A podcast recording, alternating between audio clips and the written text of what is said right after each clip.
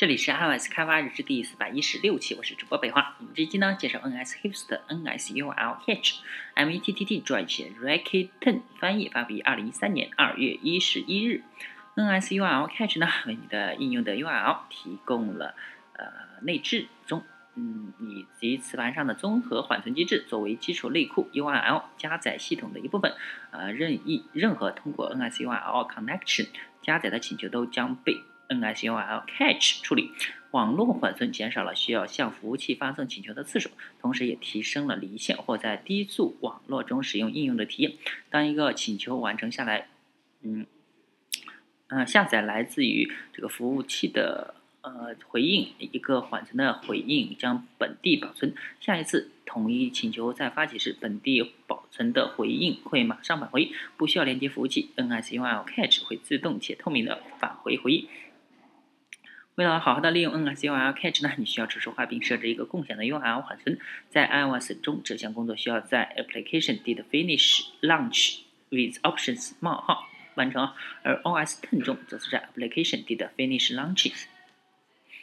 啊，就是在创建一个 NSURL Catch 啊，呃，有初始化它的大小、Memory Disk Cap Capacity、Disk Path，然后呢是 NSURL Catch set share URL Catch。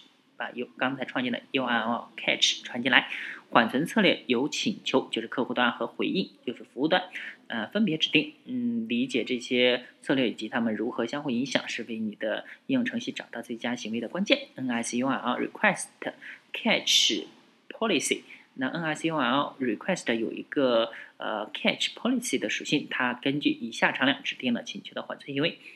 NSURL request use protocol catch policy 对特定的 URL 请求使用网络协议中缓实现的缓存逻辑，这是默认的策略啊。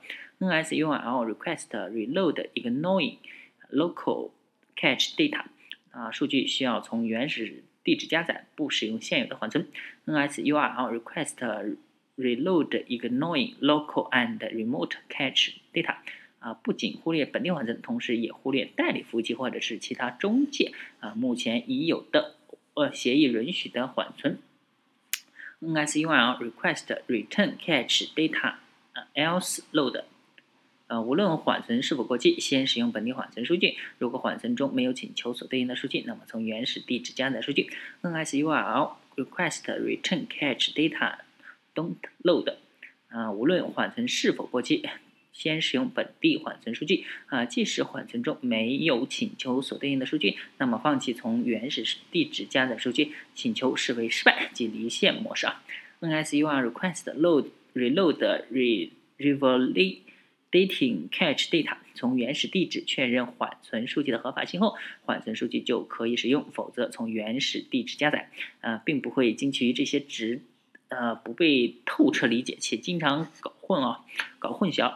嗯，NSURL request reload ignore local and remote cache data 和 NSURL request load 呃 revalidating cache data 就是根本没有实现这个 link to read，更加加深了混乱的程度。关于 NSURL request catch policy，以下呢才是你在实际中需要了解的。嗯，这是呃常量和它的意义啊。U 嗯 use protocol catch policy，这是默认行为。呃，reload ignore local catch data 不使用缓存，return catch data else load 使用缓存，不管它是否过期。如果缓存中没有，那就从网络加载吧。啊，return catch data don't load 离线模式啊，使用离缓存，不管它是否过期，但是不从网络加载。HTTP 缓存一语啊，因为 NSURL connection 被设计成支持多种协议，包括 FTP、HTTP、HTTPS，所以。嗯，URL 加载系统用一种协无关的方式指定缓存啊。为了我们的目的呢，缓存用术语 HTTP 语义来解释。HTTP 请求和回应用 headers 来交换原数据，如字符编码、MIME 类型和这个缓存指令的 request catch headers。在默认情况下呢，NSURL request 会用当前时间决定是否返回缓存的数据。为了更精确的控制，允许使用以下请求头。if modify since 这个请求头与 last modified 啊回应头相对应，把这个值设为同一终端最后一次请求时返回的 last modified 段的值。if not match 这个请求头与 e tag，呃，回应头相对应使用同一终端最后一次请求的 e tag 值。response catch headers，嗯，NS HTTP URL response 包含多个 HTTP 头，啊，当然了，也包括以下指令来说明回应当啊应当如何缓存。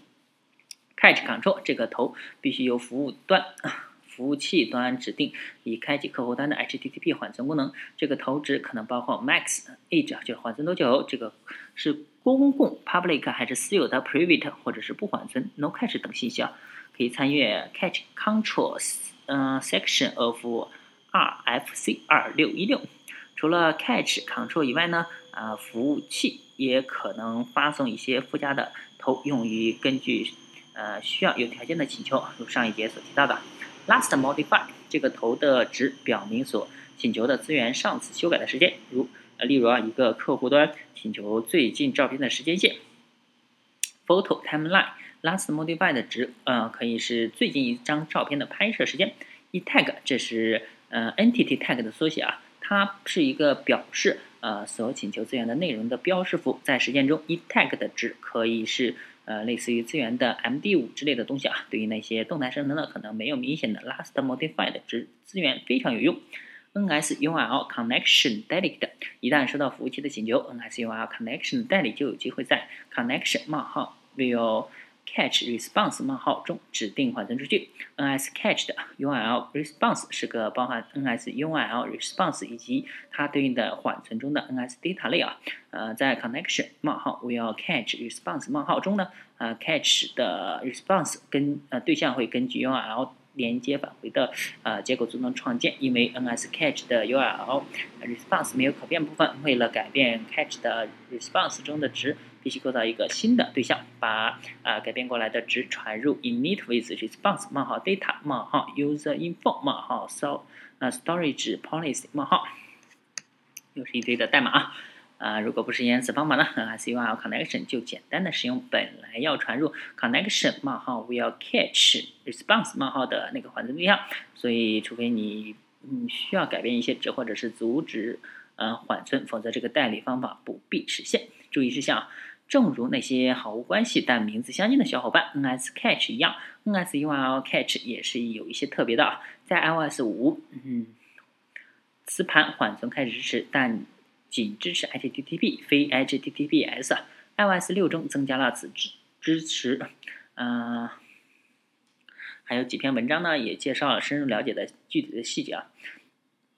描也有一些描述了一些与服务器通信时不设置缓存头的意外的默认行为。